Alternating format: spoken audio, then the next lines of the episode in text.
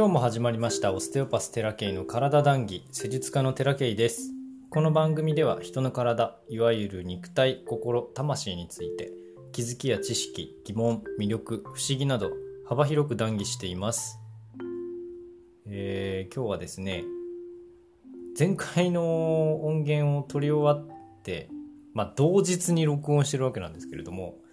前回の音源を取り終わってからすぐにね次のページに行ったら結構衝撃的なことが書いてあったんで 先に読んでから録音すればよかったなって思ったんですけど、えー今日のテーマは人は他人に物質ではなく何を与えるのだろうかということでそれをね、えーお話ししていこうと思うんですけれどもまあ前回はね与えるということはまあ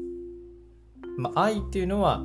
もらうんじゃなく与えるもんなんだよって。与えることによってまたその自分が喜びになっているかどうかということが重要だってことを話したんですけど何を与えるのかってまあ愛を与えるんですけども愛を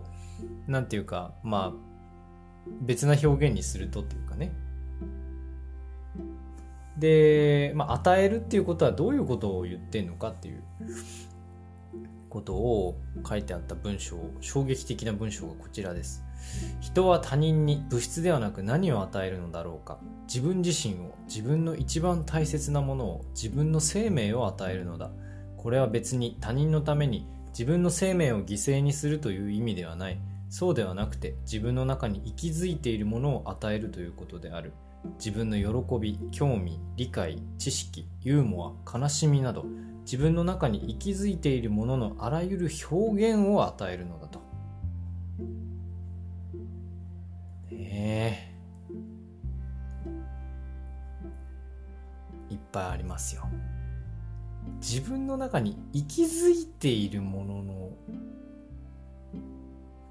あらゆる表現ですから。まあ、この生命をね、与えるっていうことだと。でまたここにまた、まあ、まさかの生命出てきたなってで前回ね生命力のある人は愛を与えているんじゃないかっていう話をしましたけどもまさに、えー自分の命っていうものを与えるんだと。でじゃあ犠牲にするっていうことじゃなくて自分の中に息づいているものこれ難しいですよね。息づいているものって何ってなるんですけどまあ喜びとか興味とか理解とか知識とか。まあなんだろうなど物質的じゃなくて持ってるものっていうかね。うんちょっと悲しみっていうのがねすごく難しいんですけど悲しみを表現してなんていうか人に感動を与えるものってあるじゃないですか、まあ、物語もそうだし歌とかもそうだし、まあ、そういうことだと思うんですけれどもとにかく表現ねを与えると。いうことが重要になるんだなと思うわけなんですけれども。で、えー、と生命というのはあフルフォード先生だったりね、まあ、タオイズムでもね言われてるような気だったりエネルギー的な表現もありますけれども生命っていうのは自分の中に息づいているもののあらゆる表現というふうにねロム先生も言っているわけなので、まあ、持っている知識を提供するっていうことはもうもはや与えているということなわけなんですよ。で、えっ、と僕もね僕自身もこのフロム先生やフルフォード先生からこの本を読ませてもらってね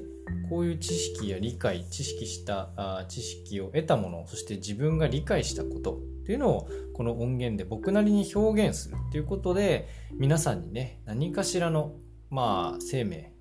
えーを与えているということになるんじゃないかなと今こういうふうに見ていて思っております。でじゃあまあここでねまあ、愛っていうものイコール生命っていうことでもあるんでしょうけれどもここで問題になるのは、まあ、前回にね言っていた自分の自己犠牲感とか見返り感といった、まあ、心のことになるんですよね。で、えっと、まだまだね僕自身いろんな経験が必要なんだなって思うところはちょっとやっぱこういうことですこうなんていうかな。旗から見てそういうふうには思われないのはもう分かってるんですけどやっぱ自分自身のその心があなんていうか黒いなって思う時は結構やっぱあってまあなかなかね全部をこうクリアにすることはできないのかもしれないんですけどやっぱりそこは僕にとって重要なあ問題なんだなっていう思ってますで潜在意識をいくらクリアにしてもやっぱりねどうにもならない問題もあるんだなっていう実体験ですねで学びですとか体験っていうのは人間にとって非常に重要だと思います。で、えっと、年齢を重ねていくとねとてもその落ち着いてくるっていうかまあいろんな生理的な影響もあるんでしょうけれども心がやっぱ成熟してくるのでね。そういうこう成長みたいなものは絶対にあるんですけれどもまあシータヒーリングではですよその潜在意識ある潜在意識があったとしてただそういういろんな思い込みみたいなのがあったとしてそれがどこかで経験しててどこかで学びがないと結局解消できないものだと言ってますし、えーと、オステオパシーのね「スティルネス」っていう本でも結局望まない感覚を変えることはそれらを強めることにしかならないっていうふうに書いてるんですよ。あなるほどなと。まあ望まない感覚を変えるっていうのはねちょっとニュアンスがシータヒーリングのものは変える変えるまでいっちゃうのはうんうんどうなのかなって思う時もまあうちの代表とね話をしたこともありますけれども結局その不必要な潜在意識はどうしても残っているものはあるのでそれはと十分に取っていいだろうと僕は思うわけなんですね。だけどその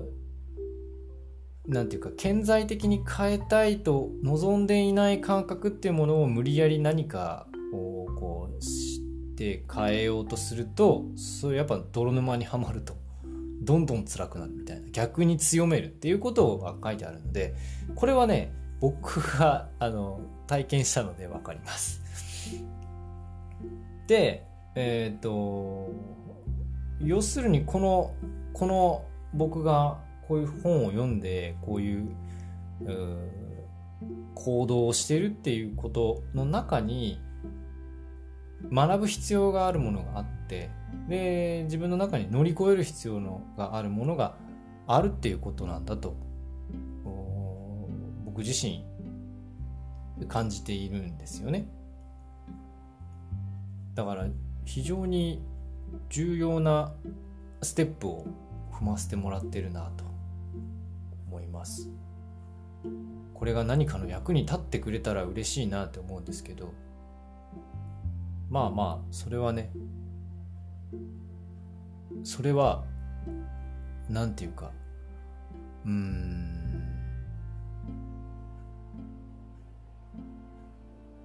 そそういう気持ちでやってはいますけれどもそれは意図して得られるものじゃないっていうのも分かってるので。でねこんな素敵な文章もあるんですよ。それにまつわるものかはちょっと分かんないけど与えるということは他人をも与えるものにするということであり互いに相手の中に芽生えさせたものから得る喜びを分かち合うのである。与えるという行為の中で何かが生まれ与えたものも与えられたものも互いのために生まれた命に感謝するのだと。ねえ与えるということは他人与えた側も与える側にするってことですよ。これ分かります？だお互いが与えるものにするっていうことなんですよ。お互いがお互いにね。で、その中、その相互作用の中に芽生えさせたものからお互いが得る喜びっていうものを分かち合うと。とても素晴らしい境地ですよね。この境地に行きたいなっていつも思うんですけど。とても感覚的ですけどね。だから見返りなんていう世界ではないわけですよ。与えたらこもう純粋に与えたら相手もその与える側にしているわけですから何らかの形で要は返ってくるっていうことを、まあ、書いてあるんですけれども頭ではねこういう理論は分かる理論ですから理論は分かってはいるものの心からね純粋にこういう思いになるのってやっぱいろんなことを体験して経験しているからこそできることなんだなっていうのを今自分の身においてしみじみと感じます。だから幼少期に辛い体験をした人っていうのは確かに必要なかった経験もしている人もたくさんいらっしゃるけれどもその経験でたくさん経験したからこそ大人になった時に何て言うか与える側になれるっていう人たくさんいるじゃないですか。だそういう経験は必要だな、まあ、別な形でね学ぶことができればもっといいんですけど何て言うかあ苦しんだ経験っていうのは必ずどこかでね役に立つっていうかなんかそういうふうに僕は思ってますだから僕も幼少期にだいぶ苦しみましたけど親じゃなくてね。親以外の人で苦しみましたけど幼少期から今までいろんな経験をさせていただきましたけどそれがね糧になると思うしそしてまだ解消しきれていないものがあるのも事実なんでそれをね解消するプロセスっていうものが何か誰かの一つの役に立てればなと思ってブログもやってたし今この音源もやっているわけなんですよね。だからこの音源もねまあそういう何て言うか僕が与えて与えようとして与えているものの一つだと思っていただければなと思うしぜひね皆さんも与える側になっていただけたらなと思うんです。だからすごく重要なこと自分の人生においてすごく重要なことを学んでいるなあっていう実感がねようやく湧いてきております。こんな感じかな。今日の談義はここまでです。ご視聴ありがとうございました。励みになりますのでよろしければお気に入り登録よろしくお願いします。毎朝6時に配信しておりますのでお時間ある時にぜひお聴きください。またね。